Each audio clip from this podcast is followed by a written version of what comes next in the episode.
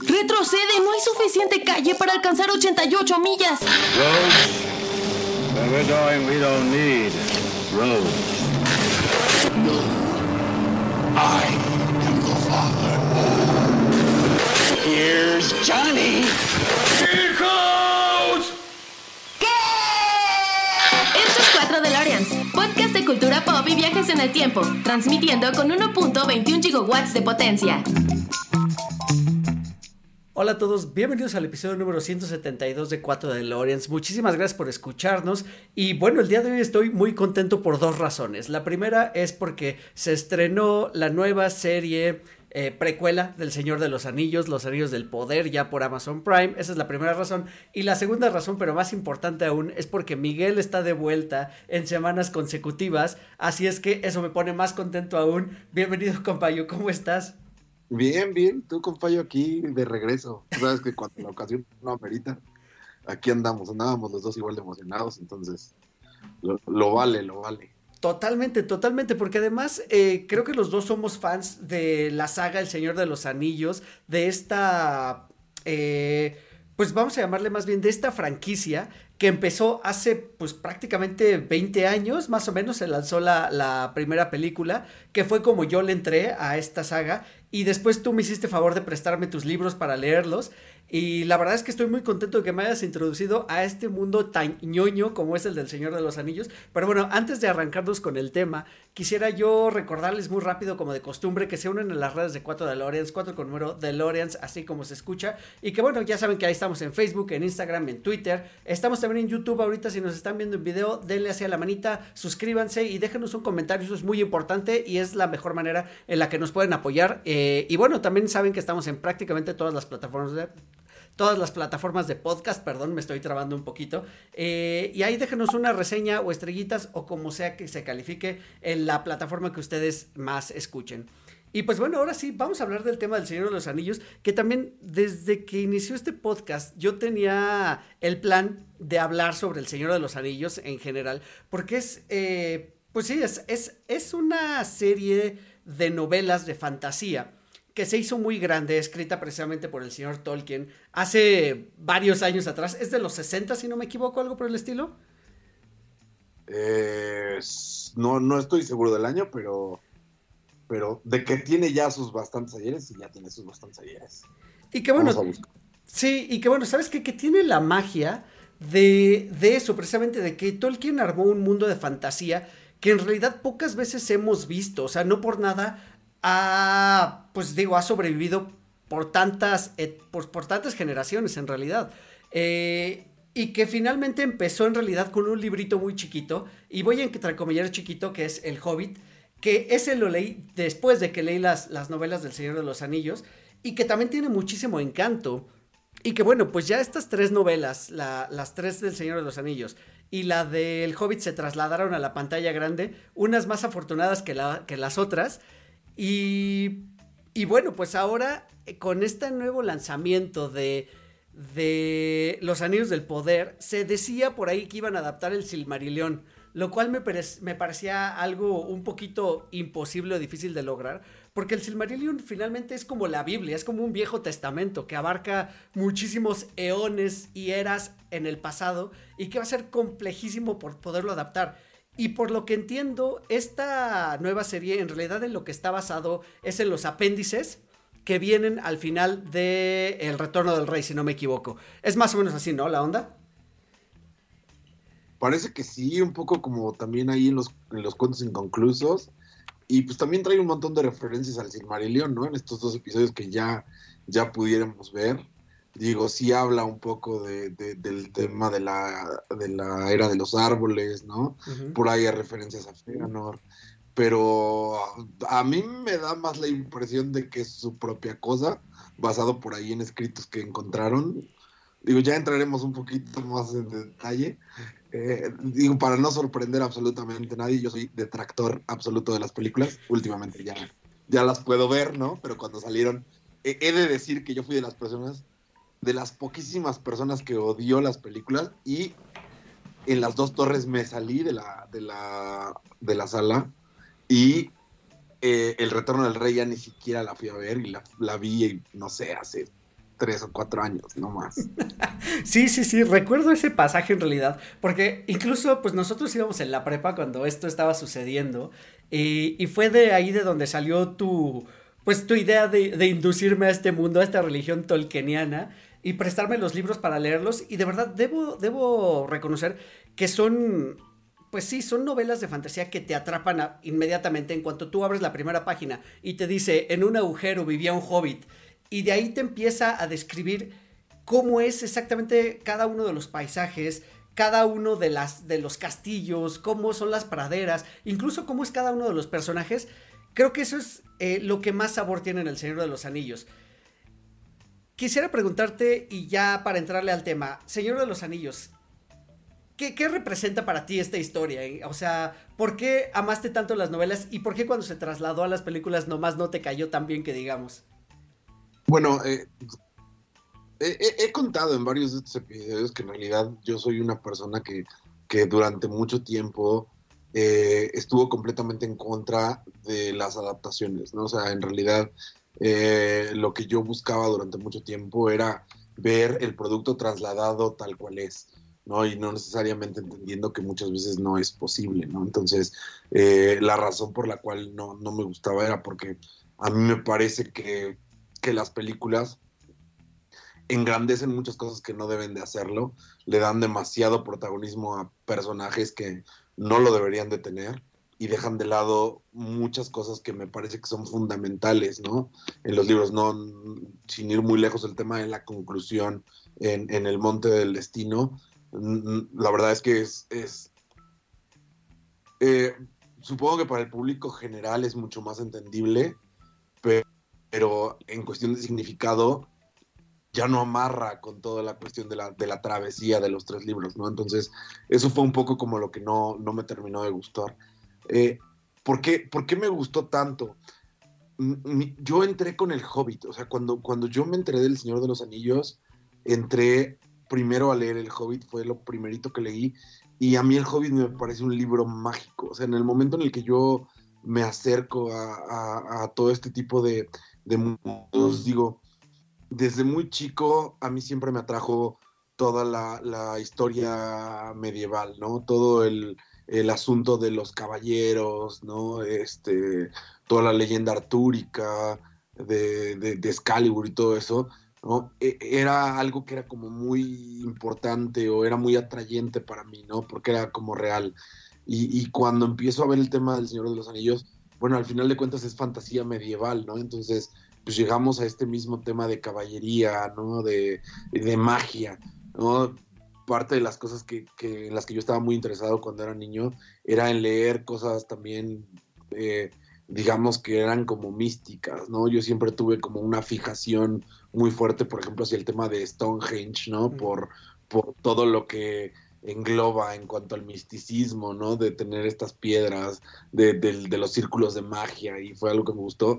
Y al final de cuentas, el, Señor de los Anillos, pues, eh, todo este mundo alrededor de Tolkien hace eso, ¿no? Y, y, el Hobbit, la magia que tiene, el, el, la edición que yo tenía del Hobbit era eh, una edición que en ese momento traía por, tenía eh, impresas a todo alrededor en la pasta eh, las runas, las runas lunares, ¿no? Y, se veía muy bonito. Abres la, primera página y en la primera página te encuentras, eh, bueno, en, las, en la primera página está escrito el Hobbit, pero está, está en runas lunares. Y, y después en las siguientes páginas, muy pronto en el libro te encuentras el, el mapa que, lleva a Gandalf y que, bueno, que lleva Bilbo, ¿no? Y que le llevan a Elrond. Entonces empiezas desde un tema de, a ver, tienes en la primera página escrito El Hobbit, historia de una ida y una vuelta, en lunas lunares, en runas lunares, y luego tienes el mapa que además tiene inscripciones lunares. Entonces puedes empezar a hacer una correlación, porque ya sabes cómo es la T, la H y la E, ¿no? La, la, la O, la B, entonces puedes empezar a descifrar y al final dentro del mismo libro pues puedes traducir eso, o sea, sin necesidad de tener... Ahora es muy fácil, o sea, creo que... Y, esa es una de las cosas que más pena me da eh, digamos, hacia las nuevas generaciones que, que ahora tienen todo, hacia, a, a, todo a la mano, ¿no? O sea, muchos años después, pues buscabas el alfabeto, eh, eh, las runas lunares, ¿no? Y, y, encontrabas, pues, todas estas letras, incluso podías bajar un font para Word y, y utilizarlo y mm. cosas así. Y, y, era mucho más sencillo, pero en ese momento, ¿no? Yo estaba traduciendo las, las grecas que venían en mi libro, ¿no? Y, y, fue realmente mágico. Súmale que pues hay dragones, ¿no? Uh -huh. Hay elfos, hay magos, ¿no? Hay de alguna manera caballeros. Era, era épico, era mágico eso. O sea, mágico, creo que esa es la palabra. Sí, coincido. Además de que, digo, ya, ya lo hemos expresado aquí, tú eres una persona eh, muy apegada a los cómics y a la lectura también. En mi caso soy una, un, un, una persona que lee eh, más en realidad eh, novelas y sobre todo novelas fantásticas, novelas de aventura. Eh, no soy mucho de textos históricos ni nada por el estilo, soy más de, de pues sí, de ficción en realidad. Y, y, bueno, precisamente cuando yo empecé a leer El Señor de los Anillos y posteriormente El Hobbit, la verdad es que, como dices, tiene su magia, pero insisto, a mí me sorprende mucho. Eh, ahorita estaba buscando rápido. El, el, el, Hobbit fue escrito entre 1920 y 1930 en diferentes pasajes. Y su publicación ya como completa, de, de, como novela como tal, fue en 1937. O sea, estamos hablando de que está a punto de cumplir 100 años. O sea, está a nada de cumplir 100 años. Y, y que es una historia que en serio yo creo que cualquier niño hoy en día o cualquier adolescente se la puedes dar y va a quedar prendado de la historia, sobre todo del Hobbit, porque está muy fácil y sobre todo por eso que explicas, por este mundo pues mágico que creó Tolkien y eso sobre todo, eh, crearse un, voy a entrecomillar, alfabeto y crearse una escritura eh, y un lenguaje completo, ¿no? Para, para que sus personajes interactúen entre, entre ese lenguaje y el lenguaje pues inglés, que es en el que está escrito la, la, novela de manera original. Lo que me lleva a también cuestionarme mucho las traducciones de los nombres de los personajes. Porque a mí me sacaba muchísimo de onda que, que, que Bilbo, el, hablando del Hobbit en específico, que Bilbo se apellidara Bolsón. Y que fuera como una traducción, pues, muy habla hispana tradicional de Baggins a Bolsón, ¿no? Y lo mismo pasaba con, con Sam Wise Gamgee, que le pone como Sam Sagaz. O sea, la verdad es que me ah. parece muy curioso todo eso. Y, y Meria digamos, ¿no? Y este, sí, sí, sí. Sí. Peregrine Talk es el, eh, es el menos tocado, pero sí, este, sí, también. Y trancos para, para este, para Strider, ¿no? En este caso, para, para Aragorn, ¿no? Sí, eh, digo, eh, pues vivimos en esa época, ¿no? Vivimos en la época, o crecimos más bien, en la época de Guepardo y, y, y este, claro. ¿no? y, y, ese tipo de cosas, ¿no? De, eh, pues no eran, eh, no eran marcas, digo, este, a nosotros nos tocó que en la televisión no anunciaran los vaqueros de Dallas, ¿no? Cosa que ahorita ya no es posible, y el ratón Miguelito, ¿no? O sea, o, hoy en día hay, hay, un respeto, digamos, que hacia las marcas, o se cuida mucho la marca, ¿no? Y ya no escuchas, ¿no? Las Panteras de Carolina, ya son los Carolina Panthers, ¿no? Y los, y los Buccaneers de Tampa Bay, ¿no? Y, este, y pasa exactamente lo mismo, ahora ya es Bilbo Baggins, ¿no? Y, este, y, hay un respeto, eh, digamos, o más bien hay mucho cuidado en el tema de la marca y de no traducir este tipo de cosas, pero la realidad es que pues estamos hablando de hace 20 años y, y, y, mucho antes, pues las cosas eran mucho más tropicalizadas, ¿no? Y nos llegaban así. Y, y imagínate la magia que tiene, ¿no? Que el protagonista se llama Bilbo Bolsón, ¿no?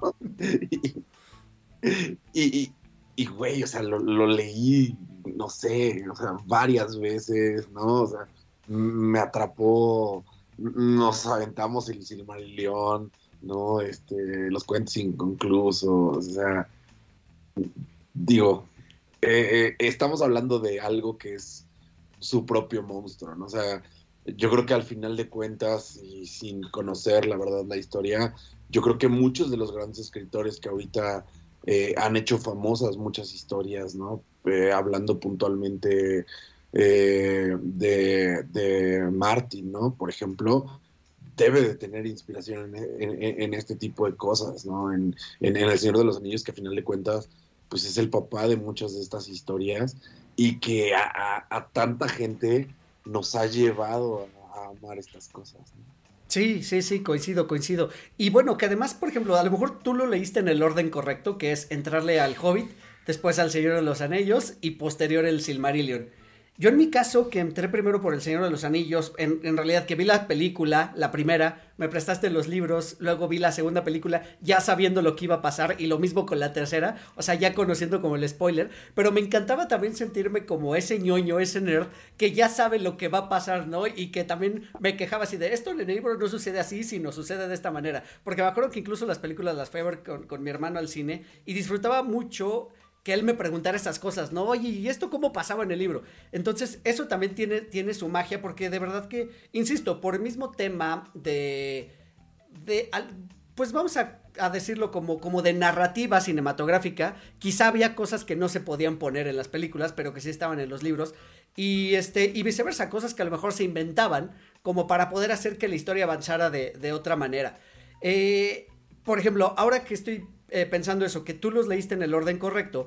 Yo cuando, cuando leí El Hobbit, después de haber leído la historia del Señor de los Anillos y enterarme de ese pasaje muy particular de cómo es que Gollum se hace con el, que diga, cómo Bilbo se hace con el anillo de Gollum, eh, bueno, pues del, anillo de, Sauron en realidad, pero que está en, su, en el poder de, de, este poder de Gollum por muchos años. La verdad es que quedé fascinado con esa historia. Y cuando la vi ya en la pantalla, de cuando adaptaron el Hobbit, primero, mi primera queja fue de cómo le van a hacer para un librito así, o sea, porque no es tampoco muy largo, máximo 300 páginas debe tener. Películas. Exacto, y de ahí sacaron tres películas. La verdad es que sí me, me, me conflictó bastante, y sobre todo me conflictó que inventaron muchísimos pasajes que no existen, con tal de, de, secarnos los bolsillos, de hacernos ir por tres años seguidos al cine a ver la historia, porque vamos a ser honestos, El Señor de los Anillos, solo las películas, sí creó un gran fandom. Y, y lo que platicábamos un poquito fuera del aire, y es que lo que hizo este, ay, te, te acabo de decir el nombre del director y se me fue ahorita el nombre, este... ¿Me repites? Jackson. Ah, Peter Jackson. Lo que hizo muy bien Peter, Jackson Sí, lo que hizo muy bien Peter Jackson fue como, como echarle su estética y trasladar eso que se leía en páginas a las películas. Creo que visualmente es espectacular. Eh, y bueno, en los albores del CGI, las pantallas verdes y esa mezcla de escenografías reales con un fondo verde y luego pasarlo a digital, creo que lo supieron hacer bien, para mi gusto. O sea, a mí me, gustó mucho. Entonces, las películas por sí mismas crearon un gran eh, fandom en sí. Incluso te puedo asegurar que hoy en día hay gente que es muy fan del Señor de los Anillos sin haber abierto ni una sola página del libro, o sea, sin haber leído ni una sola página del libro. Lo cual también creo que está bien porque habla muy bien de que cinematográficamente fue una buena historia y que pues quieras que no nos mantuvo en el cine porque además las películas son largas para el estándar de 2002 que salieron. O sea, son películas que duran 2 horas 40 más o menos, sin las escenas agregadas que ya podemos ver ahora en plataformas. Sí, sí. son películas largas, son películas, ahora lo puedo decir, creo que son películas bien hechas, ¿no? Eh, que, que son interesantes. Sin embargo, sigo pensando que de muchas maneras es otra cosa, ¿no? O sea, no es el Señor de los Anillos del que, del que yo me enamoré, aunque entiendo el por qué a mucha gente, digamos que puede ser gente con eso. O sea, creo que eh, está dedicada eh, a las masas, ¿no? al final, pues lo hemos hablado muchas veces, el, el, cine es eso, ¿no? Y creo que lo hace, lo hace muy, muy bien, ¿no? Sin embargo, sí sigo manteniendo que a mí me parece que pierde mucha de la esencia de lo que era el Señor de los Anillos, ¿no? O sea, al final de cuentas, pues todo el tema del destino de los personajes que están marcados, ¿no? Este, desde el inicio y cómo van, cómo va eh, quien eh, ligando eh, el asunto de que cada personaje tiene una finalidad o tiene, o tiene algo que hacer en el futuro, creo que eso es algo que al menos a mí no me parece que la película se refleje, ¿no? Y, y, siéndote bien honesto, eh, el, por el cariño que yo le tengo al Hobbit, no puedo ver las películas. No, o sea, lo intenté, no puedo. O sea, eh, eh, el Hobbit es un cuento de niños y, y, me parece impresionante como de niños, ¿no? Que inició dibujando algo que era un hobbit en una butaca, eso, eso es lo que cuenta la historia, ¿no? Que en su butaca puso eso y de ahí fue que empezó a crear toda esa historia, ¿no? Cómo lo llevó a hacer el libro que es y después ser el mundo que es, ¿no? O sea, eh, digo, en Cambridge se puedes estudiar México, ¿no? es, es, impresionante cómo un lingüista, ¿no? Creó una lengua que ahora es una maestría. Impactante. Eh, sí me parece cosa. No, no, no, no es el mismo Señor de los Anillos en ninguno de los sentidos. Es una adaptación buena, adaptación al fin, ¿no? Pero sí es otra cosa. Sí, sí, la verdad es que coincido. Y, bueno, es algo que se dice y que muchas veces es, realidad, que generalmente los libros suelen ser eh, superiores a las, eh, a las adaptaciones y tiene muchas razones de por qué es así. Pero bueno, vamos a ahora entrar así a, tema de, del Señor de los Anillos, porque vaya, más allá de, eso, de la magia, de las descripciones de los personajes, creo que la historia, como tú dices, es muy concreta. Además de que va de punto, o sea, finalmente termina siendo lo que son estas historias del viaje del héroe. O sea, empieza en el punto A, tiene su arco y, tiene un crecimiento y tienen eh, un, final en el punto B. Eh, pero todo lo que pasa en el medio, sobre todo en las, en las novelas, es fantástico. Como, como tú dices, vamos conociendo poco a poco cada uno de estos personajes. O sea, desde el pequeño Frodo, cómo arranca su aventura incluso siendo un hobbit no tan, tan aventurero como si lo era Bilbo. Bilbo, bueno, tampoco empieza así, sino se ve un poquito más obligado. Y después Frodo crece con esas historias, pero aún así se la piensa antes de poner un pie fuera de la comarca. Eh, y cómo va, va, avanzando y va creciendo su personaje y se le van uniendo otros. Y creo que también eso me gusta mucho. Sobre todo todo el grupo que se arma en torno a la comunidad del anillo, me parece a mí sensacional, porque como dices, además de esto, de que se juntan razas diferentes de un mundo mágico, de un mundo sacado de Dungeons and Dragons también de cierta manera, eh, donde precisamente tenemos magos, tenemos elfos, tenemos enanos y tenemos a los hobbits que a mí me causaban mucho conflicto porque no se ve yo qué eran, eran como personitas pequeñas pero no eran enanos del todo, son, son como cosas muy raras y este, y cómo se va conformando. Y luego encima de eso, únele que, que al grupo llegan dos humanos eh, en, en dicha regla y que son pues de cuna real, o sea que vienen de, de familias antañísimas y que cada una de las familias tiene también su propia historia y el conflicto que hay entre ellas.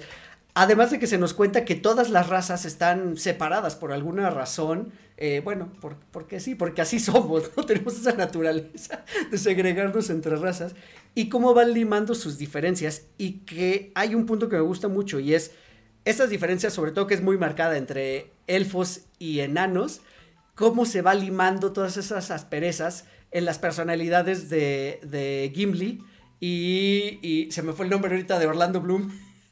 Legolas Hoja Verde. Legolas Greenleaf, correcto.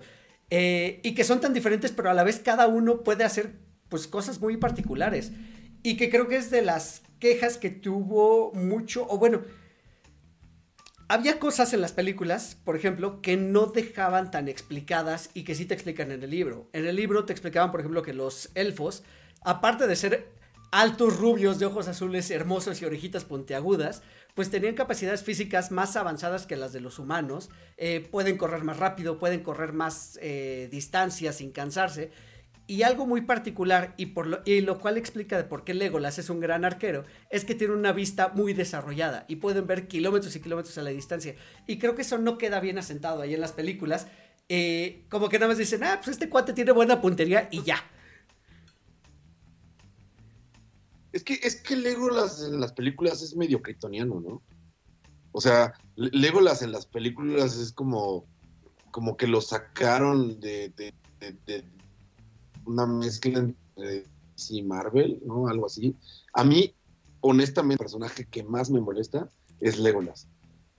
O sea, Legolas está súper, súper sobrevalorado en las películas. O sea, yo no sé, yo no sé por qué no mandaron a Legolas directamente a matar a Sauron.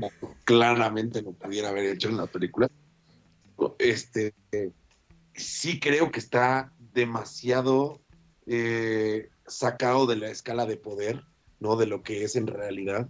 Eh, es un elfo al final, sí, y tiene todas estas características que tampoco nunca se explican. No sé si también eh, eh, era necesario explicarlo. Creo que un poco de a lo mejor lo que sucede en, las películas y que a lo mejor tiene como su propio chiste es crearte como esa idea, que te hagas esa idea propia de qué cosa tiene cada una de las, de las razas. Y creo que se centra mucho en que tú como humano te sientas identificado con, con las bondades y con las carencias que como, como raza en sí misma tenemos, ¿no? O sea, que te identifiques con que los humanos, al final de cuentas, somos mortales, somos codiciosos, ¿no? Eh, digo, todo esto y creo que al final te ponen como todas estas demás razas como para que tú hagas la comparación de decir, ah, bueno, pues sí soy más alto que un enano, pero soy menos guapo que un elfo, ¿no? O sea, creo que va como un poquito por ahí, entonces, este, digamos que, que hasta esa parte lo entiendo, lo, entiendo un poco lo que trató de hacer en las películas. Sí, sí, sí, bueno, o sea, creo que sí, la verdad es que me parece un, un buen punto. Y que bueno, insisto, todo este grupo de personajes también de alguna manera era como difícil mantenerlos juntos todo el tiempo, inclusive en los, en los libros.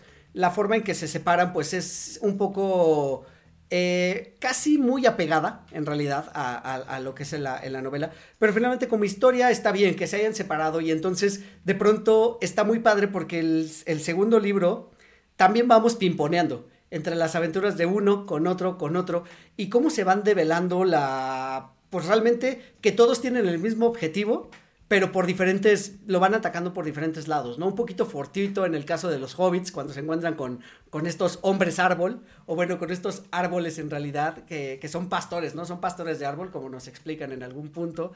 Eh, mismo, pues, el otro grupo, los tres, este, los otros tres que quedaron después de que Boromir muere, que también creo que no le hacen justicia a Boromir en la película, eh, porque también pues era como un gran guerrero, ¿no? Y aquí en la película sí me lo ponen medio berrinchudo, como que al final no, no termina de desarrollarse el drama de por qué necesita el anillo, por qué lo desea tanto, y es porque pues su pueblo lleva años eh, en una lucha encarnizada contra, contra los orcos, pues para defender lo poco que queda de la, de la humanidad. En realidad es como si, como si estuvieran en la frontera con una nación este, enemiga. Y bueno, así va avanzando la historia. Dime. Pero ¿no, crees que un poco la manera en la que muere Boromir en la película tiene más que ver con que el actor es Sean Bean que, que, porque es Boromir? Digo, no sé. siento que, que, o sea, cuando pusieron a Sean Bean, pues así como que así tenía que ser y ya, ¿no? No, sé, me, da esa impresión. bueno, es probable, y más, y más se justifica después de verlo en Game of Thrones. Por eso te digo, si es Sean Bean, pues yo creo que a lo mejor fue por eso más que por otra cosa, ¿no? sí, sí, sí, sí, es probable, es probable. Oye, además que, pues bueno, se hizo mucha burla, en realidad, de esta relación que, tienen en su journey Frodo y Sam. Eh, donde pues es una relación como muy fraternal, o sea, realmente son compas, son, son hermanos. Eh, pasaron las de Caín en realidad, o sea, lo dice el libro en algún momento, ¿no? La, criatura que menos imaginaba fue la que tendría el, en su poder el anillo. Entonces, creo que ellos son los que más negras se la ven en realidad, mientras los otros sí van teniendo como otras aventuras como satelitales, pero en realidad el, el journey de ellos dos, la verdad es que me parece bastante doloroso, bastante solitario, Y bueno, si en las películas se ve como oscuro, se ve como, como eso, precisamente como que siempre están días grises, creo que la novela lo pinta un poquito más este, oscurón el, el tema. Eh, yo recuerdo haber leído esta parte de, de, la araña cuando, cuando entran a este túnel para tratar de colarse en, en Mordor y que de verdad me daba ansiedad estarlo leyendo porque pues de cada esquina se encontraban con algo. Eh, definitivamente es de mis pasajes favoritos. Y, y, este, y se convirtió como, o sea, como que en esa época teníamos los memes, ¿no? O sea, era eh, eh, Sean con este, con, con yoga, ¿no? Después se convirtió en como con Frodo.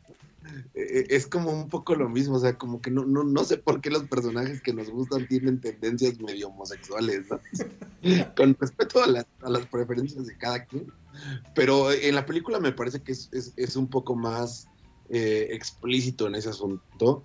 O sea, en el libro no me parece que nunca eh, eh, tienda tanto a, esos toques de homosexualidad que de repente sí se le ven en la parte de la película, ¿no? De, de así, de mi señor, y así como pareciera que está enamorado, ¿no? En la, en la, en la, en el libro me parece mucho más un, un, un Sancho Panza, ¿no? O sea, me parece mucho más un escudero, me parece más, más, bueno, eh, eh, es su mayordomo a final de cuentas, ¿no? Cuando están en este en Hobbiton, uh -huh. ¿no? En la comarca, eh, es su es su mayordomo, ¿no? Entonces, este y, y, él le tiene una fidelidad absoluta a, a Frodo y, y, a llevarlo, ¿no? Y este y, y, me parece que en la, en la película pareciera como como como dices, como más un amor fraternal. Sin embargo, este sí es, es, es a mí me parece que incluso en, en los libros es, es, mucho más interesante la historia de Frodo y Sam, ¿no? De lo que en las películas. Yo, yo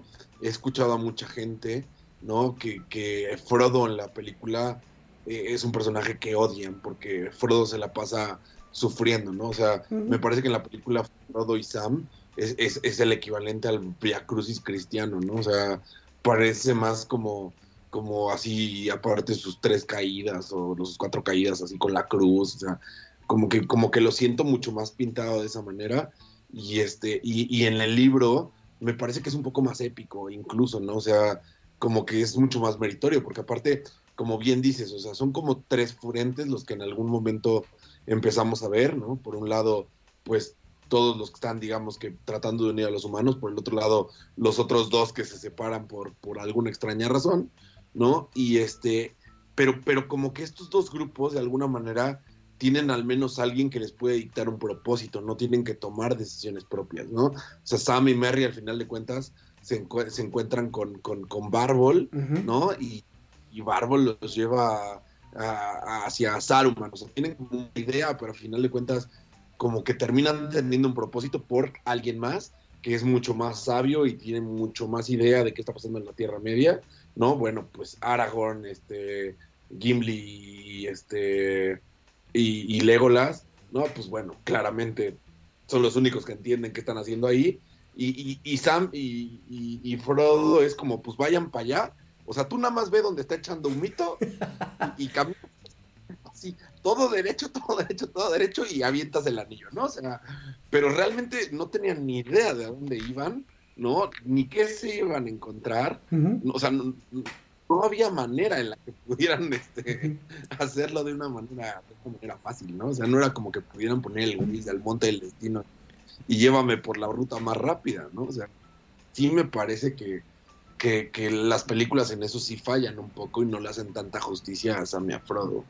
Sí, además de que, ¿sabes qué? Que me encanta que por lo menos nuestro héroe no está desvalido, eh, porque en el camino se va haciendo de elementos eh, cosas físicas, herramientas en algún punto, y en otro de aliados. Y, y, como las herramientas me encanta que, que también no son cosas que se saque de la manga, sino todo lo van explicando, eh, ya sea en las películas o ya sea en los libros. Que si trae la cota de malla que está hecha de tal material, es el mithril, si no me equivoco, es el nombre, ¿no? Y que es como el metal más duro, imposible de, de, de, de traspasar con una espada común y corriente tiene precisamente esta espada, que es, que es el equivalente al acero valirio, eh, y que además pues brilla cuando se acercan los orcos, o sea, va, te digo, va bien armado. Cuando, cuando, se encuentran con Galadriel, Galadriel les da la, la estrella del amanecer, o no me cómo se llama, como, como una lamparita con una luz de estrella embotellada, pues para que se guíen. Y encima de eso, ya cuando parece que están perdidos y que están dando vueltas en círculo, pues se topan con Gollum. Eh, que también ha sido un gran meme en las redes sociales. Eh, este, este de, esta escena, sobre todo la película de Gollum discutiendo consigo mismo. Y después, pues ya como siendo un aliado, pero siempre teniendo también su propia agenda. O sea, me parece que, que va bien equipado, pues. O sea, no es casualidad que haya llegado a cumplir el, destino para el cual estaba hecho. Y que, bueno, pues tenemos que hablar de eso, de que la diferencia en cómo acaba, pues es totalmente... Pues sí, o sea, como que sí le quita mucho mérito en realidad todo lo que se fue construyendo. Y ya lo dijiste, ¿no? Tu opinión sobre, sobre ese final. Exacto, y, creo que justamente esa es la parte que a mí no me termina como de agradar del tema de las películas. ¿no? Que, que, pareciera en las películas que es como mucha casualidad, cuando al final de cuentas, ¿no? Hay, hay muchos elementos que los llevan a, a, poder hacer esto, ¿no? O sea, a mí, a mí algo que me parece fantástico de, del tema de, de, El Señor de los Anillos es que desde el momento uno que encuentran a Gollum, ¿no? Me parece que se encuentran, la comunidad del anillo se por ahí alcanza a vislumbrar a, Gollum antes de entrar a Moria, ¿no? Por ahí no me acuerdo. ¿no? Y, y, creo que Legolas lo va a matar, si no me equivoco, o sea, le van a disparar o algo. Y Gandalf dice que no, que lo dejen, porque esa criatura aún tiene un destino que cumplir en la guerra que está por venir, ¿no? Entonces, eh, eh, este, esto, a mí lo que me da a entender es que Tolkien tenía muy clara la idea de dónde quería empezar y dónde quería terminar y cómo algo que, por ejemplo, eh, me pasó, por ejemplo, ahorita con, y, no creo que solo a mí, o sea, más bien nos pasó a muchos, eh, ahora que estuvo tan de moda el tema de Game of Thrones y que está regresando con, el tema de la Casa del Dragón, es que precisamente la última temporada hace que las cosas ya no terminen de amarrar, ¿no? O sea, como, o sea, está clarísimo que la idea original era de alguien y que nunca se pusieron a pensar de, güey, vamos a llegar a una última temporada que ya no está escrita, ¿cómo la vamos a terminar? No, pues que, ahí, tú síguele y vemos, ¿no? Y, algo que me parece que, los libros del Señor de los Anillos hacen muy bien es, es eso, ¿no? O sea, Tolkien tenía muy claro el inicio y el final. Y todo lo que pasa en medio es consecuencia de cómo quería acabar la película. Y eso no sucede en, los, en las películas, ¿no? Perdón, cómo quería acabar los libros. Eso no sucede en las películas. En las películas sí parece más un tema casual, ¿no? El que, el que va logrando avanzar, eh, el que se encuentra con ciertas cosas, el como que le dan chance de escapar, ¿no? Cuando, cuando se encuentra Faramir. O sea, parece como muy casual. A, mí, a mi parecer, que no, lo, no tuve esa sensación y, y, no tuve esa sensación de odiar a Frodo, que sea un personaje desvalido, como sí parece en las películas. O sea, Digo, definitivamente eh, Frodo en los libros o en las películas no hubiera llegado al Monte del Destino sin Sam, ¿no? Eso es un hecho. Pero, como bien dices, no es una casualidad todo lo que, todo lo que llevaban, ¿no? Desde que te explican el por qué el pan de lembas es tan importante, ¿no? O sea, porque en las películas suena como, güey, se van a echar un panecito, o sea, ya debe, cuando en los libros te explican qué es el pan de lembas y por qué es tan importante, ¿no? Y por qué lo pueden racionar también, porque un pequeño pedazo les puede reponer la energía que podría ser una comida completa, ¿no? Y, digo, al final de cuentas, es entendible porque no puedes meter una explicación en cada detalle que sí hay en el libro, ¿no? Pero en el libro lo que sucede es que no se siente tan circunstancial como se siente en la...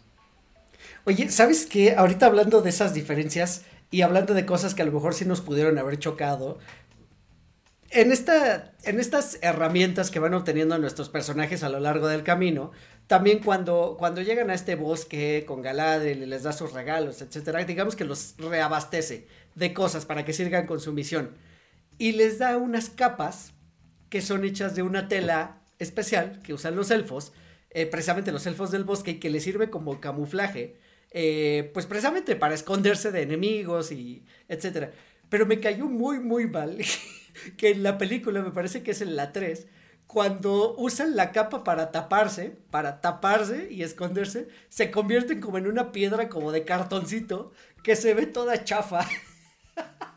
Esa escena sí me super chocó porque pues como que también desmitifica e insisto, parece muy casual que, ay, nos tapamos con la capa y ya, ¿no? Sin haberte dado como toda esta explicación de que pues la tela es por esto, por esto, por aquello, que como dices, quizá no cabe en la película, pero pues a lo mejor batállenle un poquito, ¿no? Métanlo de alguna manera, que no se convierta en una piedra, no sé, algo, algo.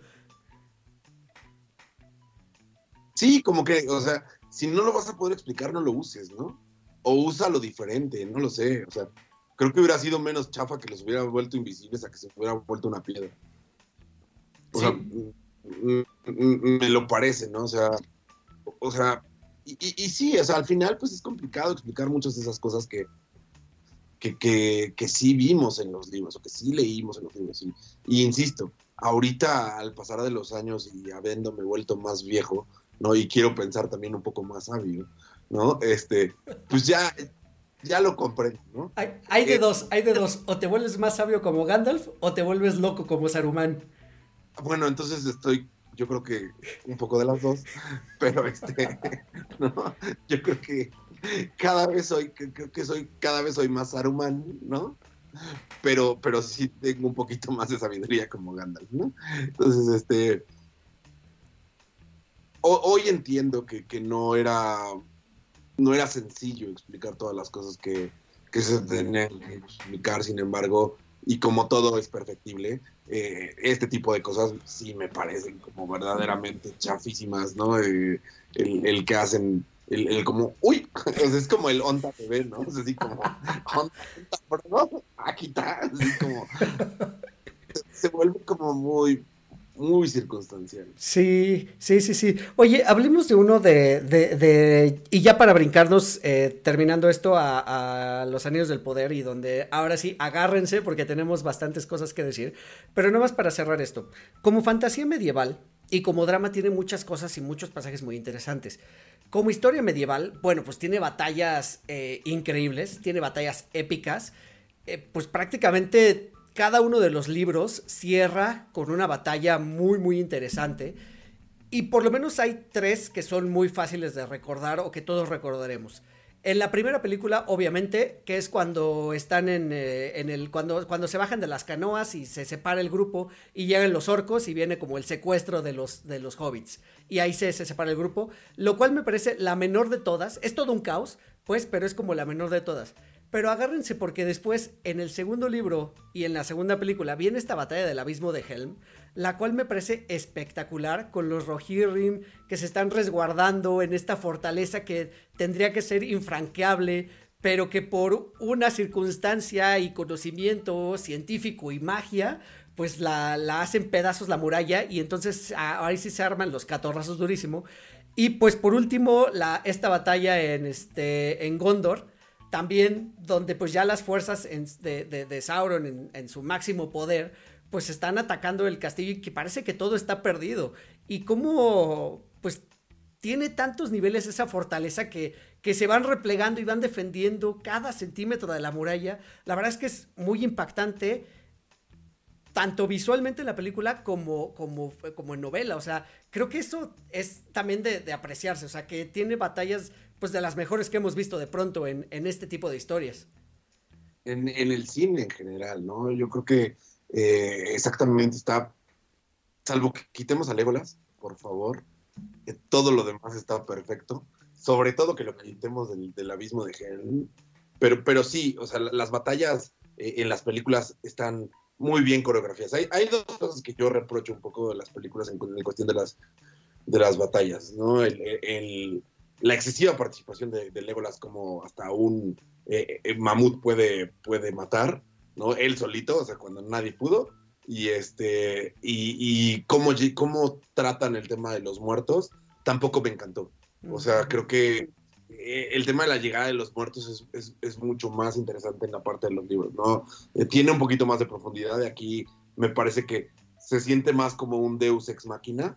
O sea, siento que no está tan explicado como, como sí tiene un poquito más de, de sentido, porque desde el reclutamiento de los muertos hace, hace, lo hacen mucho más profundo en, en, los libros porque te explican un poquito más esta deuda que tienen, ¿no? Y que al final de cuentas estén perteneciendo. Que, creo que algo de lo que eh, a mí me, me, me, queda de ver un poquito es que te lo anuncian demasiado.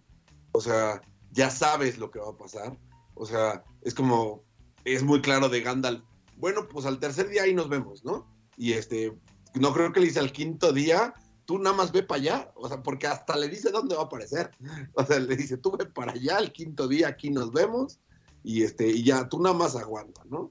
Entonces está como muy anunciado, y entonces se van, y entonces como que todos los, después todos los hombres bajan la moral, y no, pues es que se tiene que ir, pues ya sabes que va a regresar, digo, pues es el protagonista, ¿no? Pero, o sea, como que está, está demasiado anunciado, sin embargo, este, pues sí, las batallas son, son de lo mejorcito, ¿no? Y, y, y, en el libro, ¿no? Algo que, por ejemplo, a mí me parece que, que desperdiciaron un poquito, a lo mejor ya no cabía, este momento donde están a las afueras de, de este de ay se me fue el nombre de la ciudad de, de, de Sauron. Eh, Minas Tirith.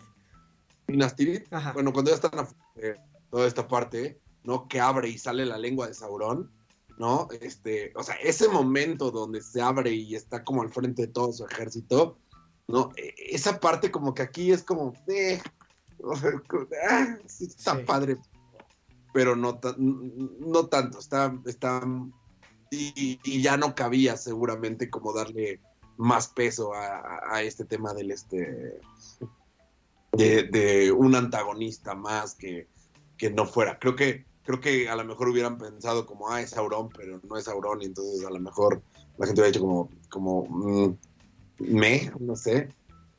Oye, pero no sé.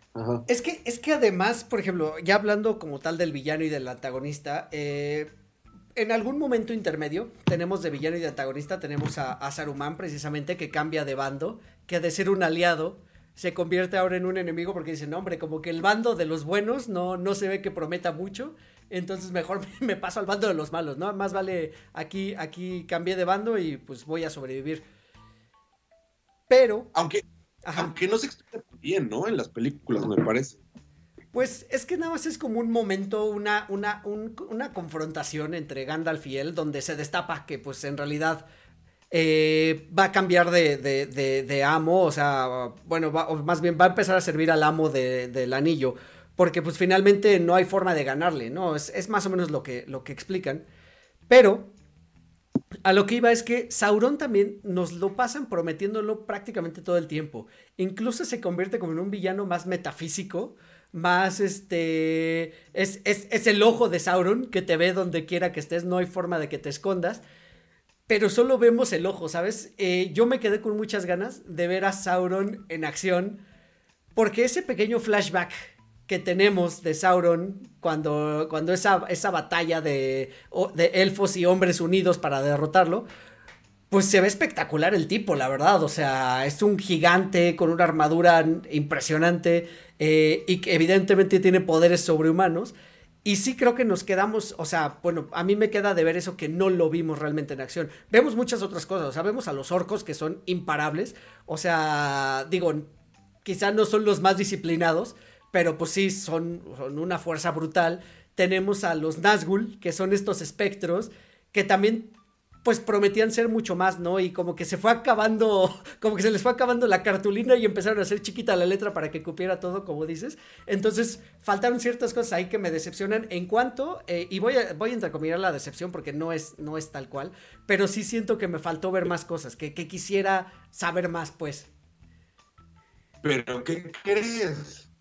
Se acaba de estrenar Los Anillos del Poder. y ahí vas a ver a Sauron.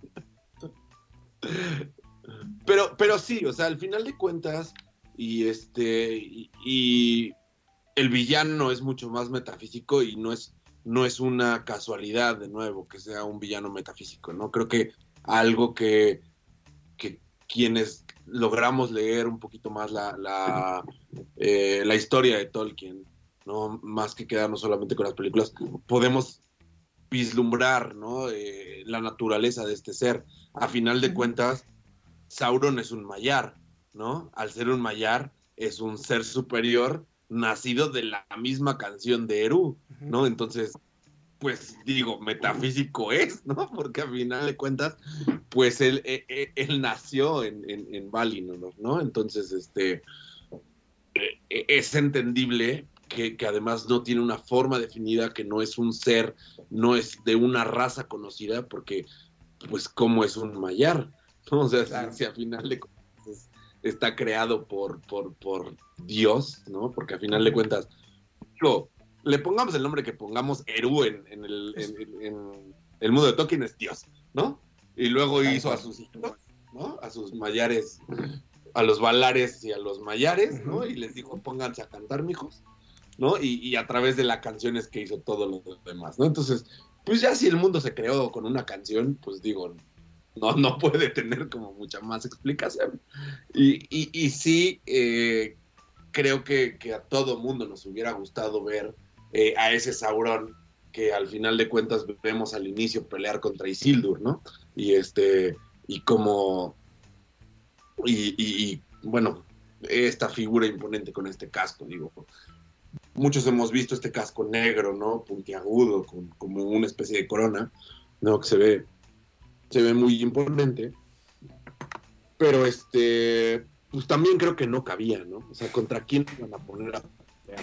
O sea, contra Aragorn, no sé, o sea, en ese punto, o sea, al menos eh, sí creo que quien, quien vio la película, aunque sabía que Frodo estaba por llegar, ¿no? Para todo el mundo estaba clarísimo que no había forma en la que ganaran. Porque aparte, o sea, ya en ese momento no solamente son orcos, o sea, son los Uruk-hai, uh -huh. ¿no? Que aquí en la película te explican muy levemente, pero en el libro entiendes que los Uruk-hai son la élite de la élite, ¿no? Entonces, o sea, no es un, no es un elfo corrupto, es un, es, es, un elfo transgénico, ¿no? O sea, es, un, es un orco transgénico, o sea, aguanta más, es más grande, es más fuerte, no tiene esteroides, tiene hormonas, no había manera en la que ganaran, si además le sumas a que salga, a que salga Sauron, y no sé si a lo mejor la, la, la, razón por la que no salió Sauron es porque ahí estaba Legolas. Yo creo que a lo mejor le tuvo miedo. Puede ser. Oye, además, ¿sabes qué? Nada más como paréntesis y pequeño paréntesis. Si Legolas te cayó mal aquí en El Señor de los Anillos en las películas, me, estoy refiriendo, en, en, la película del Hobbit te hubiera caído peor porque es más insoportable aún. Eh, incluso se ve Orlando Bloom se veía como de cierta manera fit, atlético en El Señor de los Anillos, pero en El Hobbit ya se ve así súper mamey, o sea, está mucho más fuerte, eh, sí, y, y, y, tiene esas, como dices, esas cualidades superhumanas que le pusieron, en el Hobbit están muchísimo más explotadas aún. Entonces es Legolas con esteroides, aunque se supone que es el pasado, pero no, no entiendo muy bien cómo está, porque además los, los, los elfos son este, inmortales prácticamente, digo, a menos que mueran a manos de una espada, pues son inmortales. Eh, y no se hacen viejos en realidad, llegan a cierta edad donde se mantienen guapos y bellos para, todas, para toda la eternidad. Eh, y pues bueno, lo explotan muchísimo más en, en el Hobbit. Pero, retomando, eh, y esto precisamente de, de, Sauron y que probablemente lo veamos, y espero que sí ahora en, la serie, en esta nueva serie de los Anillos de Poder. Contabas muy bien ahora cómo inicia la historia, porque en realidad pues sigue siendo una historia eh, de origen. Vamos a hacer corte aquí y entramos ahora sí a los Anillos del Poder. Porque precisamente platicábamos en la semana que estábamos muy emocionados, justo cuando terminamos de grabar acerca de The Sandman, que ahorita están adaptando muchas cosas, que están adaptando muchas series, novelas, etcétera, y pues eh, así como estábamos emocionados por lo mismo, porque es una fantasía medieval, eh, House of the Dragon, pues lo mismo nos emocionaba eh, ver la continuación de, de esta historia del de, de Señor de los Anillos, porque es algo que dejamos de ver hace pues 18 años prácticamente, 17, por lo menos en cine y como lo conocimos, y pues no sé en tu caso, pero yo tendrá mínimo unos 15 años que no toco los libros, o sea, los volví a leer y tiene 15 años que no los he vuelto a abrir. Y me gustaría porque de verdad que es una historia muy interesante. Cuando se empieza a rumorar que va a salir esta serie y que va a ser una precuela, inmediatamente la mente de nosotros como fans voló hacia eh, el Silmarillion. Porque precisamente el Silmarillion cuenta eso, cuenta la historia de origen y ya es lo que platicabas. Como un dios creó a sus hijos o ángeles, vamos a llamarles de alguna manera. Eh, uno de ellos, como una buena historia bíblica, pues se descarría y quiere hacer de las suyas y crea a este otro personaje que es su, como su, su, su Chan, el cual se llama Sauron. Uno es Morgoth y el otro es Sauron, si no me equivoco, ¿verdad? Melkor es el nombre original, Morgoth es el nombre que le dan cuando llega a la Tierra Media. Y Sauron es al que, al que Melkor descarría. Correcto, correcto. Así, así mero va la historia. Entonces, de pronto creo que también todo eso se hubiera, se hubiera convertido en una historia muchísimo, muy compleja de contar. Porque además va de muchas cosas místicas, el Silmarillion sobre todo. O sea, como dices, va de la importancia de los árboles. ¿Por qué los árboles significan la vida? ¿Por qué significan eh, el amor? ¿Por qué significan la luz? Etcétera. Va mucho de estas gemas que crean, los Silmarils precisamente. Y pues esta batalla, ¿no? Que se hace alrededor de estas gemas y de por qué se las llevan unos, se las llevan otros, quedan desperdigadas, por qué tienen poder en sí mismas, ¿no? Porque, porque contienen luz de estrella, literalmente, dentro de ellas. Eh, entonces, sí va a volver algo como que creo que nos podía perder un poquito. Y bueno, pues para nuestra sorpresa, la serie en realidad no arranca con esto, o sea, lo arranca pero muy rápido y nos hace un, recuento, como un prólogo, y era lo que platicábamos tú y yo esta mañana, que vi el prólogo en la mañana y de verdad que me encantó, me, gustó mucho porque, insisto, como tiene unos 15 años que no leía los libros, también como me pasó con The House of Dragon, ya tenía mucho que había leído Fire and Blood y ya se me habían olvidado muchas cosas. Entonces eso juega a mi favor como para disfrutar la serie un poquito más. Pero eh, viene el punto donde nos presentan a Galadriel. Y pues Galadriel como nosotros la conocimos, pues es una dama, una, una reina de un bosque entre los elfos y que además es una hechicera, o sea, que tiene mucho poder, pero aquí nos la presenta como una guerrera. Y bueno, hasta ese punto dije, ah, ok, me gusta Galadriel, este, empoderada, guerrera, que mata orcos, etc. Y hasta ahí, o sea, todo el prólogo me gustó porque pues resulta que ella en busca de una vendetta, de una venganza, pues anda tras, tras los últimos rastros de este mal que vencieron en algún momento y que incluso te lo explica, o sea, ya pasaron siglos de esa batalla. Entonces, pues está tras los últimos rescoldos porque ella tiene muy claro que esta maldad no se ha acabado y que va a regresar tarde o temprano.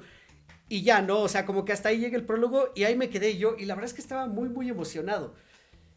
Y me gustó, o sea, siento que está bien porque creo que buscaron la forma de conectar las películas originales con esta, poniendo un personaje que tuviera esa conexión y que seguro no va a ser el único, y ya lo estábamos platicando el otro día. Pero ahora sí, en términos generales, ¿a ti qué te pareció cómo inició y con estos dos primeros episodios?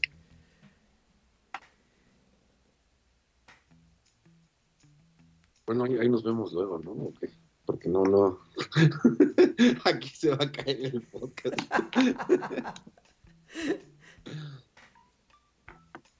no es Galadriel. Y no sé qué historia están tratando de contar. O sea, mm, creo que esto sí va a caer en ni siquiera es una adaptación. O sea, creo que aquí va a estar. Y de hecho, hace un ratito que lo estaba viendo, según yo le regresé, y, si me equivoco en este momento, eh, cuando salga el podcast lo pondré en los comentarios. Si se fijan, dice basado en. ¿no? La historia dice pasado, no dice adaptado, no dice basado en las los escritos, no dice ni siquiera en Silmaril nada, ¿no? O sea, dice basado en los escritos de Tolkien. ¿no? y eso me llamó mucho la atención y le regresé porque eso lo vi en el segundo capítulo, no, no, lo noté en el primero, en el segundo sí lo noté. Y lo noté porque en el segundo capítulo, o sea, después de que acabó el primer capítulo, dije que, estoy bien. O sea, no, no, estoy entendiendo de qué va esto, más allá de que abusaron los nombres del Señor de los Anillos y lo pusieron aquí. O sea, como que no, O sea, me pasó lo mismo que cuando estaba viendo la adaptación de Saint Seiya en este de los Caballeros del Zodiaco en Netflix. Sí. ¿no? O sea, como, como agarraron los nombres las armaduras, pero hicieron lo que quisieron. Aquí me está pasando lo mismo. Este, todavía tengo, tengo como esperanza de verlo. Sí siento que no es Galadriel, sí siento que no es, no es Elrond. O sea, están completamente. O sea, para empezar, esta, esta mujer aventurera no es Galadriel. O sea, Galadriel, para empezar, huye, ¿no? De Valinor. Aunque no participa en la matanza, huye de Valinor y después, por, por orgullo, decide no regresar. No, no, no es que ahí va para allá y se regresó como, ¿no? No, o sea, ella, ella decide no, no regresar de nuevo y quedarse en la Tierra Media, porque lo que ella quería era tener su, su- su propio reino y gobernar. E- e- Eso era la, finalidad de Galadriel cuando llega a la Tierra Media, en todo el, en todo el ámbito de eh, el imaginario de, de- de Tolkien, ¿no? Y aquí ahora se convirtió eh, en básicamente el pilar de, la resistencia o, Ujú. o- o de la búsqueda. de- o sea, se, se convirtió en nuestra Sarah Connor, ¿no? De- de- de- del universo de Tolkien. Entonces, sí creo, digo, la verdad es que ahorita me bajó mucho la expectativa. No, no era lo que yo esperaba. Eh, tengo la esperanza de que, de que todavía se ponga, se ponga interesante, aunque sí ya me queda claro que, que lo que estamos viendo no tiene nada que ver con la historia del Señor de los Anillos. O sea, van a utilizar elementos, van a utilizar algunas cosas, pero no, no es una adaptación, ni mucho menos, de ninguno de los pasajes del Señor de los Anillos o, o- del Silmarillion. No, no sé a ti qué te... Sí, ¿Qué, qué- qué opinión te merece? Mira, pienso que definitivamente esto es una serie que va a hacer enojar a los eh, fans más puristas del Señor de los Anillos y para muestra la diapositiva que tenemos aquí. Eh, porque sí, definitivamente es eso. O sea, decía yo en el inicio de este podcast que eh, me enteré a penitas que precisamente no está basada en el Silmarillion, como ya lo venimos diciendo, sino más bien están tomando pedazos de los apéndices de cuando acaba el libro de, del Retorno del Rey y que esos apéndices son en realidad como para ponerte en contexto de cómo sucedieron algunas cosas. Pero no vienen historias tal cual, sino es nada más el rey tal se casó con la reina tal y tuvieron tales hijos, eh, tal pelea fue en tal lado y fue por esto, por esto y por aquello. O sea, más o menos de eso van los, los apéndices. Sí creo definitivamente que quizá debemos ver esta serie como un producto separado totalmente de la historia. Por eso también Sí. creo que, que no es una precuela fiel en realidad, porque la precuela fiel pues sería el Silmarillion. Que si me apuras, el Silmarillion tampoco termina donde empieza el Hobbit. De hecho, No, el, Silmarillion, el Silmarillion toca el Señor de los Anillos. no lo recuerdo tan bien, pero te voy a creer porque tú eres mucho más fan. No, no, cla- claro que sí. O sea, bueno, digamos que una de las cosas que yo le voy a dar como de... el- el- por las cuales le voy a dar el beneficio de la duda es, eh, digo, entiendo que, que- que hay poca gente que ha leído El Señor de los Anillos, o, o bueno, en general no, no tanta gente lo ha leído, no, hay mucho menos personas que han leído El Silmarillion, ¿no? El Silmarillion es un libro de 600 páginas, ¿te gusta? Sí. Ahí. El Señor de los Anillos viene como un cuentito dentro del Silmarillion, al final del Silmarillion, y son dos páginas. Y, y el título de ese capítulo es la historia de Frodo Nueve Dedos y el Anillo de Poder. Ese, es el título en, Claro, sí. en el Silmarillion, ¿no? Y, y son dos páginas de 600. O sea, estamos hablando de lo, lo realmente extenso y complicado que hubiera sido contar el Silmarillion, ¿no? Porque estamos hablando que el Señor de los Anillos ocurre en la tercera edad y, y- y el Silmarillion empieza en el punto cero, ¿no? O sea, pasa todo el tema de los árboles, pasa todo el tema de la Primera Guerra, ¿no? Pasa el nacimiento del sol, de la luna, este, o sea, pasan un montón de cosas. O sea, hubiera sido imposible, ¿no? Ponerse a, a- a explicar esto en una, en una serie, ¿no? O sea, creo que ni siquiera nos hubiera enganchado, porque en el Silmarillion también vemos como pedazos de la historia de personajes que fueron relevantes, ¿no? Que tampoco se exploran tan a fondo y que se han vuelto míticos y donde, pues, a través de, eh, digamos, los, la, gente que lo ha retomado hacia el futuro, el trabajo que ha hecho Christopher Tolkien, ¿no? para rellenar algunos huecos y, y, muchas otras cosas, conocemos mucho más de algunos personajes, pero es un poco lo que pasa con Juego de Tronos, tú puedes recorrer el linaje de un personaje hacia siglos atrás, o sea, no, no, no estamos hablando de que sepamos que es el papá y el hijo, ¿no? O sea, es Aragorn, hijo de Arathorn, hijo de no sé quién, hijo de no sé quién, ¿no? Y cada uno de esos tiene una biografía, por más, por más cortita que sea, tiene una biografía. Entonces, sí era muy, muy complicado, sin embargo, eh, coincido completamente contigo, o sea, eh, eh, los anillos del poder lo vamos a tener que ver como un, nivel un animal completamente aparte, ¿no? Y como personajes completamente separados a lo, a lo que conocemos. Yo, yo lo único que espero es que al menos em, podamos ver que sea ligeramente fiel hacia lo que vimos en las películas, ¿no? O sea, que no de repente vayamos a tener o, que terminemos en un punto donde al menos Galadriel, ¿no? Llegue a ser o tenga esta transición a ser lo que vimos en las películas. Si eso al menos cumple, creo que me podría dar por buen servicio. Y que, y que ¿sabes qué? Que justo eso es lo que me estaba preguntando hace, hace un momento cuando estaba terminando de ver este segundo episodio. Porque precisamente a mí me gustó, digo, a ti no te gustó, pero a mí me gustó esta Galadriel, me gustó verla así como, como rebelde, como guerrera, como dices, como nuestra Sarah Connor, pero de la, de la, este, de la Tierra Media. Sí, sí me pareció atractivo.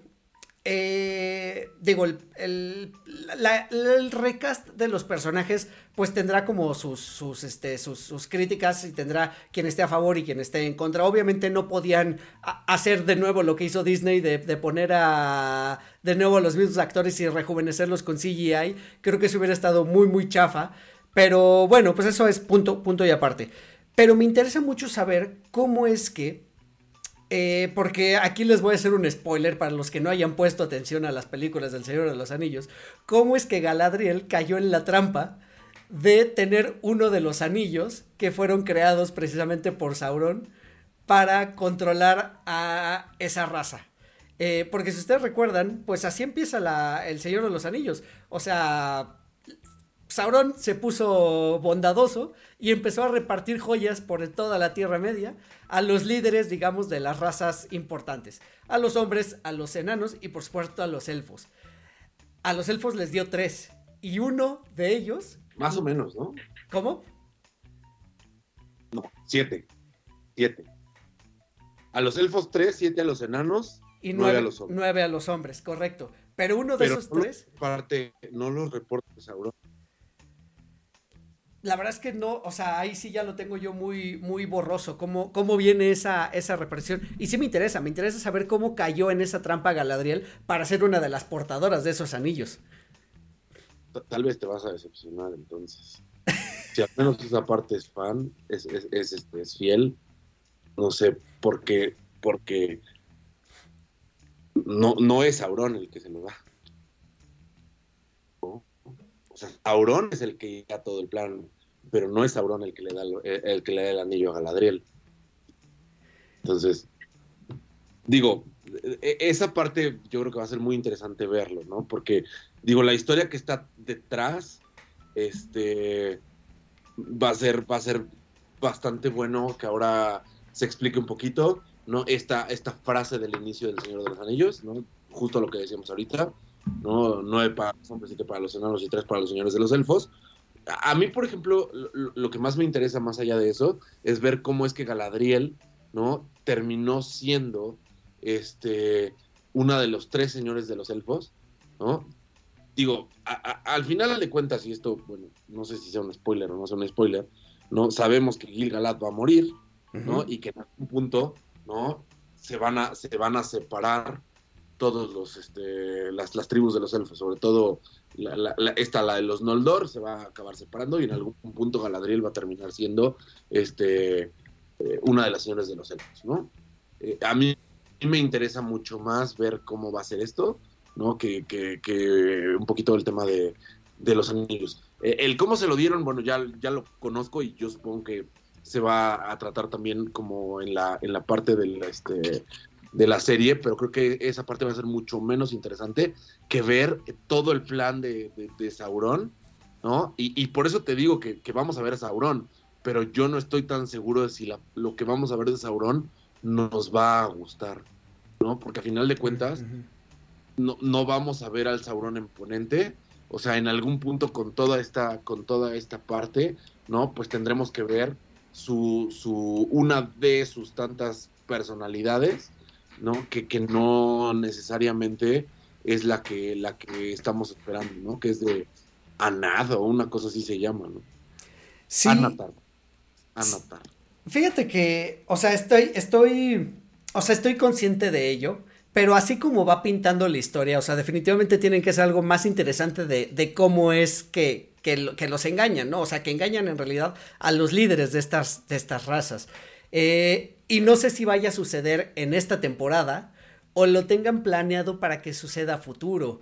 Entonces eso también como que me, híjole, me conflictó un poquito porque qué tal, qué tal que de pronto tú y yo no somos los únicos fans enojados, sino se levanta una horda de personas en el Internet. Y hoy en día es muy fácil cancelar algo. Entonces también me preocupa saber hasta dónde van a llegar y cuánto van a abarcar. O, en qué punto pueden decir y cambiar todo, ¿no? Decir, ¿sabes qué? Lo tenemos planeado para 3, 4 temporadas y lo vamos a tener que acelerar y hacerlo en dos, ¿no? La verdad es que eso sí me preocupa. Entonces, esperando cómo se reciba este producto. Eh, habrá que ver también qué reacciones hay de la gente que no es fan purista, digamos, sino que a lo mejor como el, espectador casual, que también tengo un poquito mis bemoles. Como espectador casual, siento que arranca muy bien con este prólogo y después baja muchísimo de intensidad.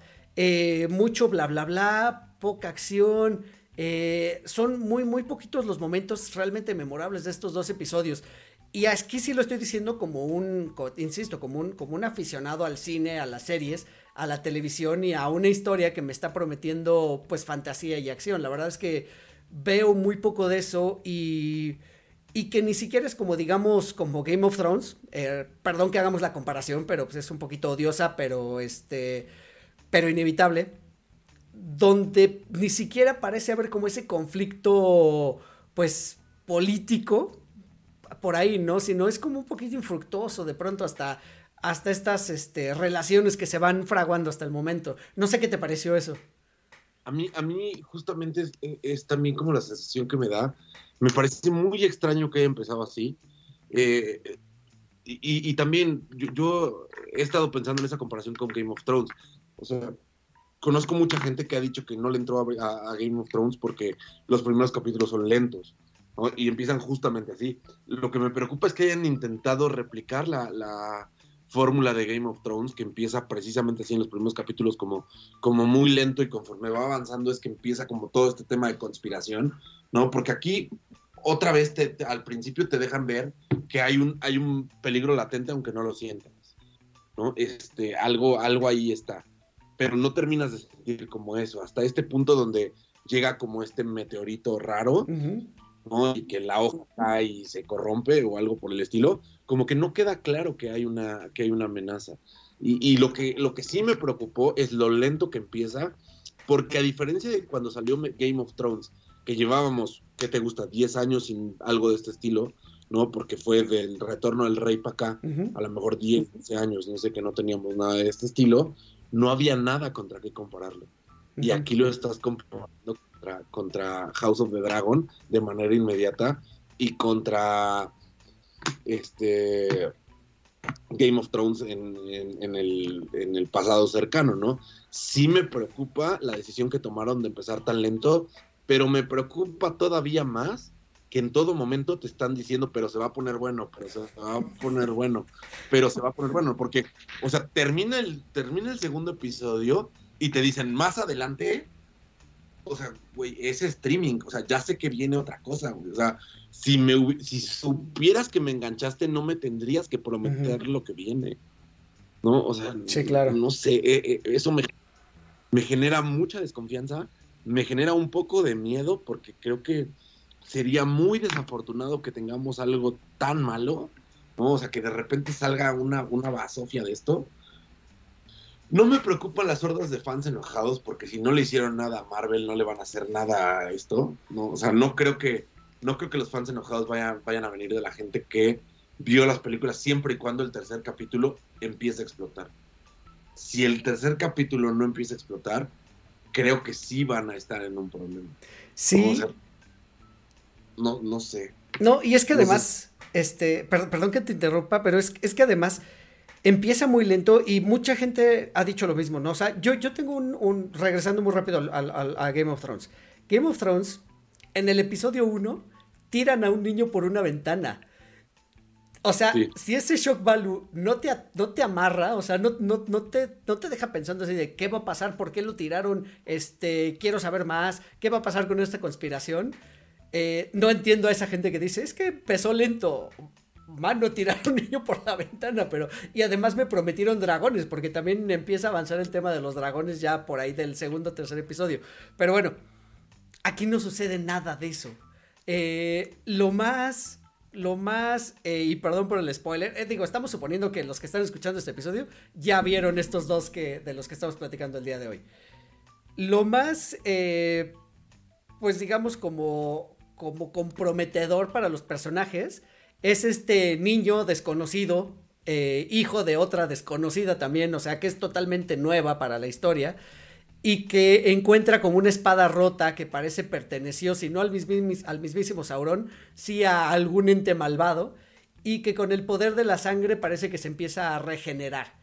Entre eso y el desconocido también que aparece en un meteorito y que ya empezamos tú y yo a tratar de dilucidar quién va a ser, eh, creo que es todo lo que tiene, o sea, no, no, ni siquiera termina en cliffhanger el, el, segundo episodio, entonces, como dices, es bastante complejo, no sé qué está pasando.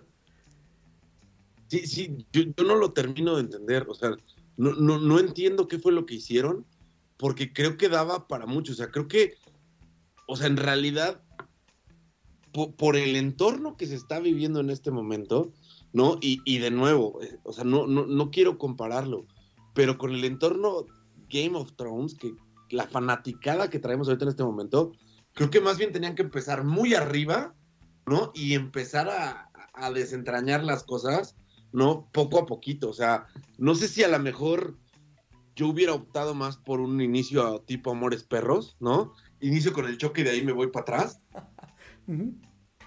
Para al menos decirles a qué voy.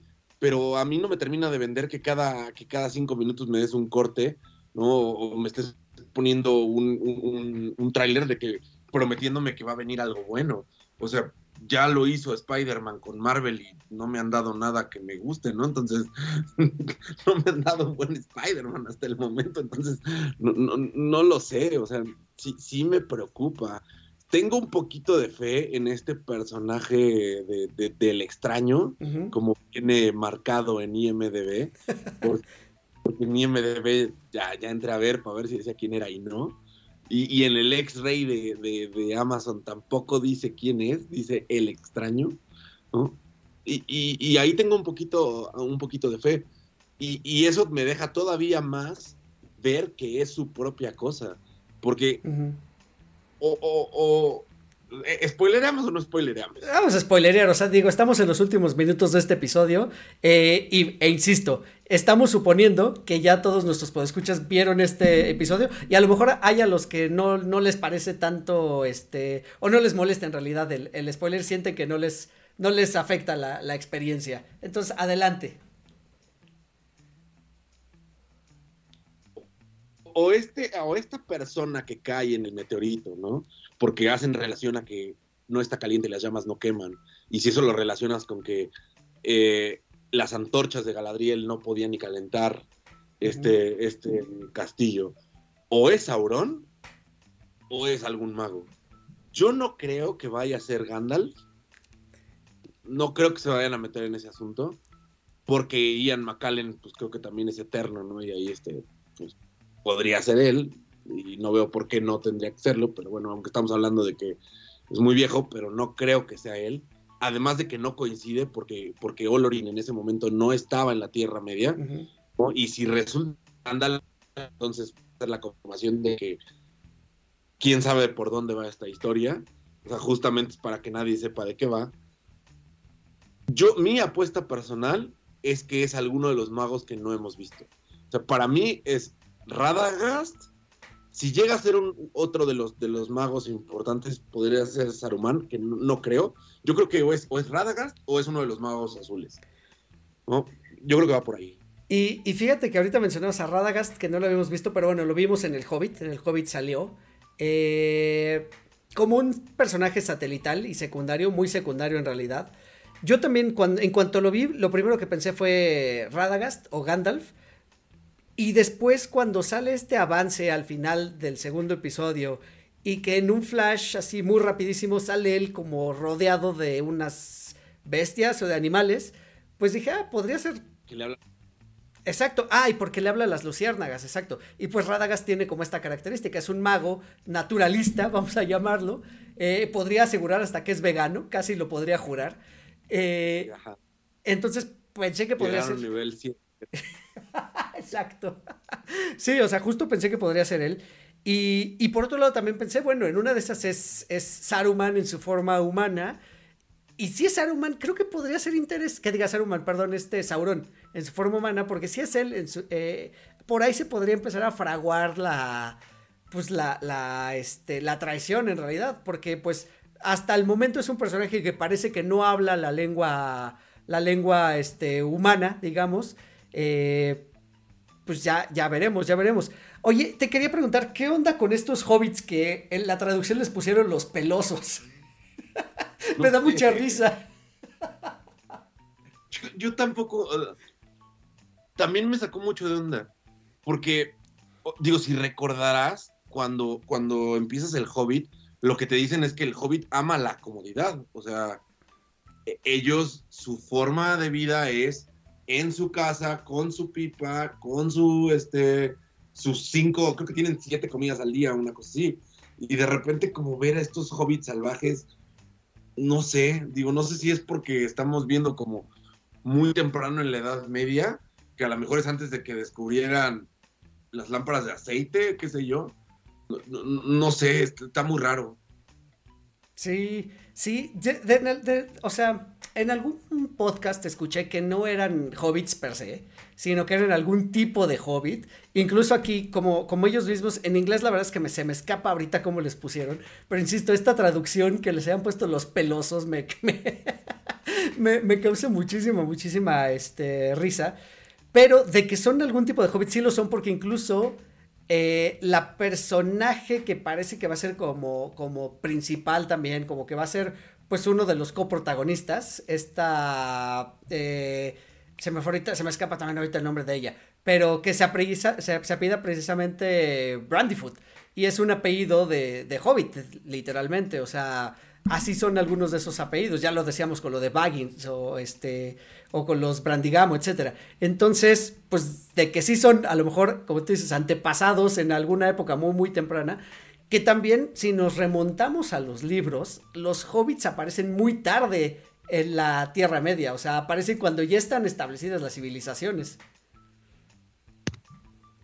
Y, y digo, a mí, a mí me quedó mucho más claro que, que, era, que eran hobbits, porque si te fijas bien, cuando aparecen, lo primero que enfocan son los pies. Uh -huh.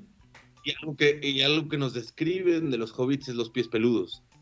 Entonces, a, ahí me quedó clarísimo que son, que son, que son hobbits. Simplemente no entiendo por qué. Te digo, no sé si son como, como hobbits salvajes o algo por el estilo. No lo sé, la verdad es que no lo entiendo.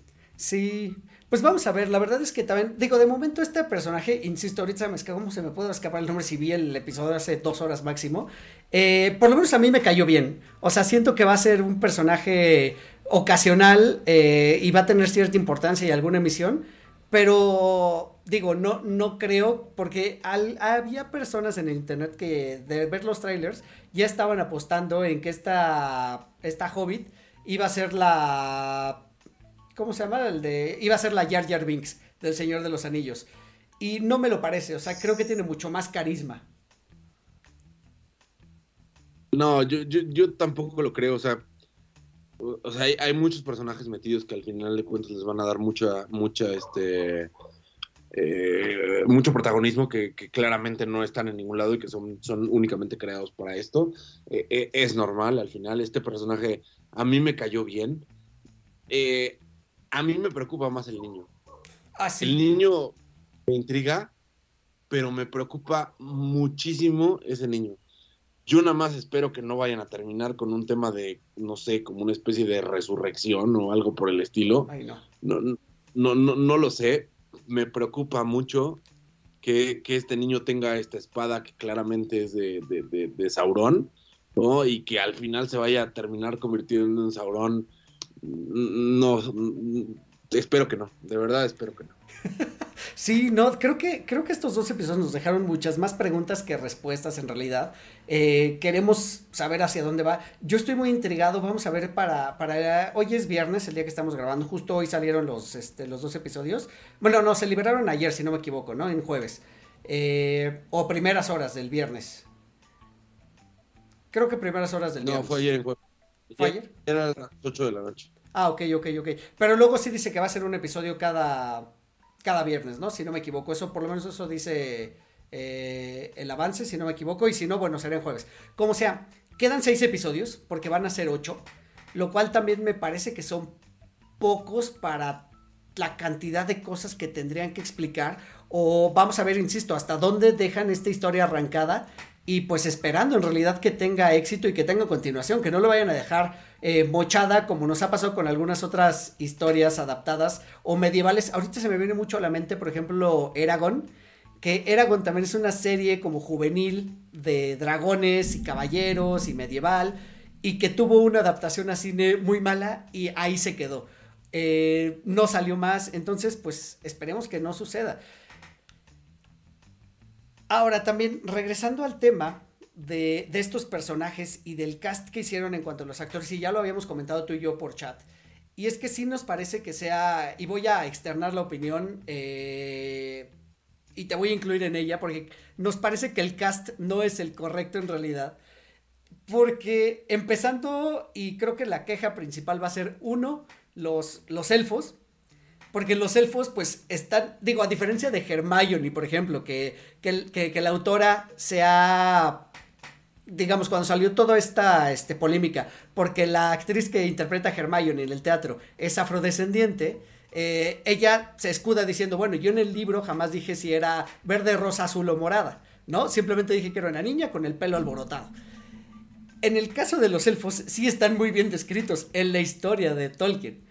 Eh, desde el Hobbit hasta el Silmarillion te los describen muy bien como seres, insisto, hermosos, casi divinos, de piel muy blanca, que incluso podría brillar, eh, el cabello igual rubio, casi tirando a blanco.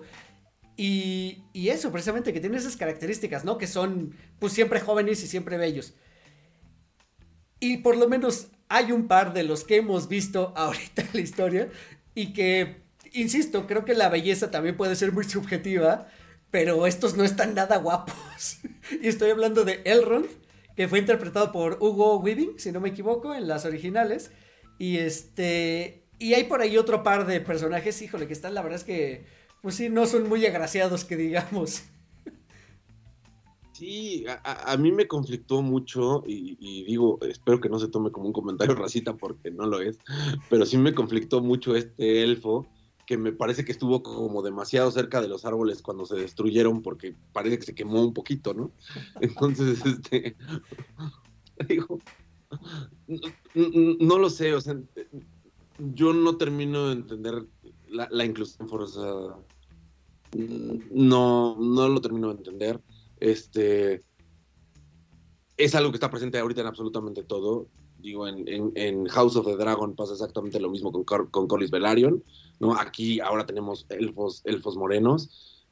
No lo sé, no, no, lo termino de entender. La belleza sí será muy subjetiva en lo que tú quieras, ¿no? Pero, pues digo, estos estaban muy estereotipados y aquí, pues no lo están, ¿no? Entonces, es muy raro verlos, ver, ver a un elfo afrodescendiente. No sé de, de, dónde salió, por qué salió así. A lo mejor no terminó de convertirse en orco, no, no lo sé. y que mira que sí está guapo, ¿eh? El muchacho, la verdad, para... Hay que reconocer que sí está guapo y está más feo Elrond. O sea, está, sí, eh, eh, eh, y te lo dije hace rato, o sea, Elrond, dices, güey, o sea... Y, y, cómo te lo describen y aquí lo ves y dices, mm, estoy más guapo yo, ¿no? Pero bueno. no, y que sobre todo que siento que les falta como esa como esa presencia que, que insisto, te, te pon, o sea, pues son finalmente personajes casi divinos, son los primeros hijos de los, este, de los, eh, no de los Valar, ¿cómo se llaman los? Bueno, fueron como, digamos, los primeros, primeros habitantes como terrenales, digamos, que tuvimos en la, en la Tierra Media. Entonces, pues, es lo más cercano a los dioses, de alguna manera. Entonces, sí tendrían que ser, pues, cuasi divinos. Pero, pues, en fin, o sea, decisiones ahí de producción que no, no me terminan de quedar claras y que te apuesto a que va a recibir un montón de quejas y un montón de memes, ya los estoy viendo prácticamente. Es que es que sí, o sea, no sé por qué no hay un respeto hacia las cosas, o sea, entiendo, entiendo la inclusión. La entiendo, pero hay eh, llego al punto donde, a ver, tu derecho llega donde llega el derecho de, las demás personas, ¿estás de acuerdo? Entonces, a mí me parece que con las propiedades intelectuales debería suceder lo mismo. O sea, tu derecho a adaptar algo debería de llegar hasta donde lo marcó el autor intelectual de esto. Y el autor intelectual de esto marcó unas características muy claras. Y ahorita simplemente le estás escupiendo a la cara a esto Diciéndole, ah, pero pues yo necesito vender. Entonces, ya no hay un respeto a la obra. Eso es lo que a mí me molesta, ¿no? No, no me molesta que sea, que sea un personaje afrodescendiente por un tema de racismo. Me molesta, ¿no? Porque entonces no hay un respeto a la obra original y a la idea del de, el autor que él puso, quiso y que además tiene una razón de ser el por qué los personajes son así. ¿no? O sea, no es nada más porque él era blanquito tiene una razón de ser. Y eso, eso sí, sí no me termina de gustar. Y menos el, lo que tú dices, agarraron a este Elrond que ni siquiera tiene porte, ¿no? No, no, no se ve como imponente. O sea, a final de cuentas, eh, es uno de los elfos más importantes. No, no, no te imaginas a uno de los elfos más importantes como este pelado ñango, este insignificante que nos pusieron ahorita, ¿no? A diferencia de Galadriel, que me parece que al menos esta Galadriel, ¿no? Sí tiene un poquito más de porte. Sí, cuando, cuando, cuando se pone en pose de batalla, incluso cuando, cuando está en la, en la balsa, ¿no? sí se ve mucho más, mucho más imponente, ¿no? Muy coreografiada la escena al principio, pero sí tiene esta presencia. Este, que Lebrimbor no la tiene tampoco. O sea, que Lebrinborg es, es fundamental, no la tiene. Elrond no la tiene. Gil-galad es un pusilánime desde el principio. O sea, o sea, básicamente es un político cuando les está dando así como sus premios. No tampoco el mejor de los. No, no, lo sé. O sea, cualquiera de los que salieron de extras en, en, este, en El Señor de los Anillos me parece que parecía más elfo que estos. Y eran, era un extra. A mí parece. Sí, sí, coincido contigo. La verdad es que no, no, no, este, no había reparado, por ejemplo, en, en Gilgalad, pero tienes toda la razón. O sea, es como nada más el, como el rey de momento que está ahí para hacer política porque vienen elecciones y ya, y, y sí, en verdad es eso. O sea, perdieron eso, perdieron esa, esa, pues sí, esa presencia que deberían de tener. O sea, pues sí, no, no se ven nada imponente. Sí me decepcionan también, también un poquitín. Y pues bueno, o sea, yo creo que por el momento podemos dejarlo por la paz, podemos eh, cerrar aquí este episodio. Hablamos mucho ya de Señor de los Anillos, hablamos de Hobbit, hablamos de lo que nos parecieron estos dos episodios.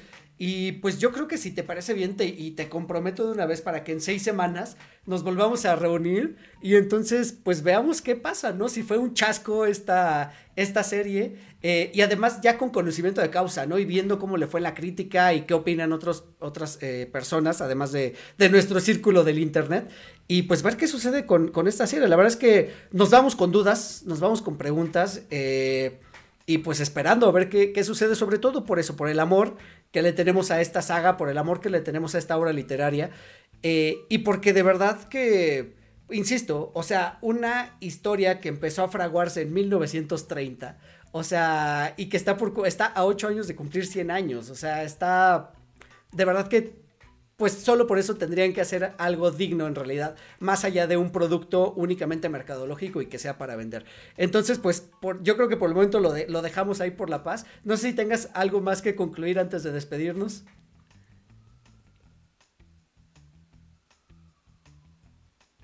No completamente de acuerdo. Ve- Veámonos en unas semanas y, y veamos cómo nos fue. Este, revisitemos.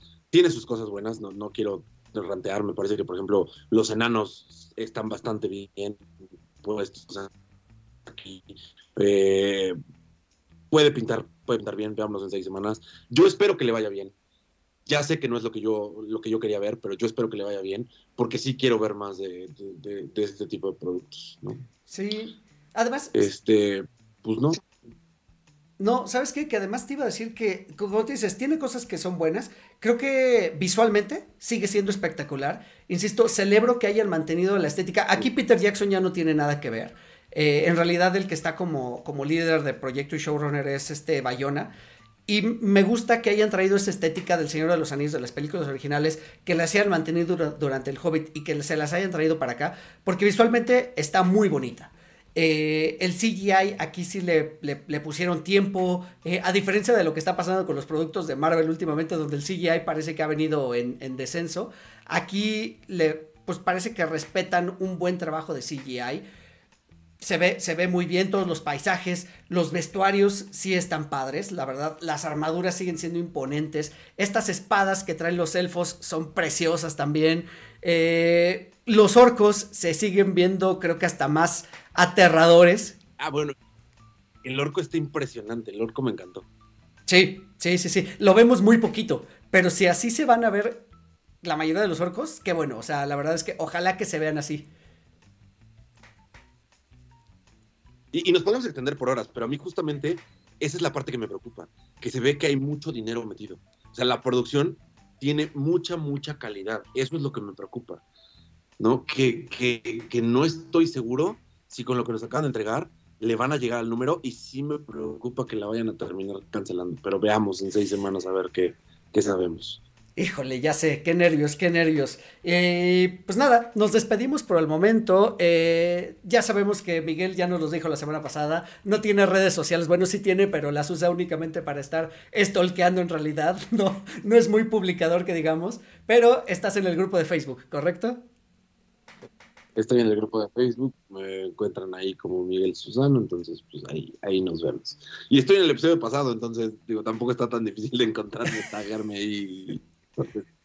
Perfecto. Muy bien, muy bien. Y bueno, pues ya, ya saben que yo soy Eric Moteleta, Robert Moteleta en todas las redes sociales. Sigan las redes de 4 DeLoreans, eh, únanse al grupo, déjenos comentarios y sobre todo eso, estrellitas, calificación y pues recomiéndenos, recomiéndenos con quien se les ocurra. Díganles, miren, este podcast es de cosas ñoñas, te puede gustar. Y pues eso, que la comunidad siga creciendo y pues nosotros encantados de seguir haciendo este tipo de episodios. Miguel, te agradezco muchísimo que hayas venido a platicar del Señor de los Anillos, que me hayas hecho segunda en realidad, porque como que yo no veía mucho ánimo de quién se animaba a platicar del Señor, de los Anillos, hasta ahora que salió esto como pretexto, y qué padre, porque la verdad que es un tema increíble, y después podemos hacer un episodio solo del Hobbit, y después hacer un episodio solo de cada uno de los libros, y después hacer uno del, del Silmarillion, o sea hay muchísimo para platicar con esos, nos podemos extender por horas, pero te agradezco que pues me hayas prestado un ratito de tu noche para platicar de, de este tema y sobre todo pues ver qué, pasa con esto. Entonces pues nada, de nuevo muchísimas gracias.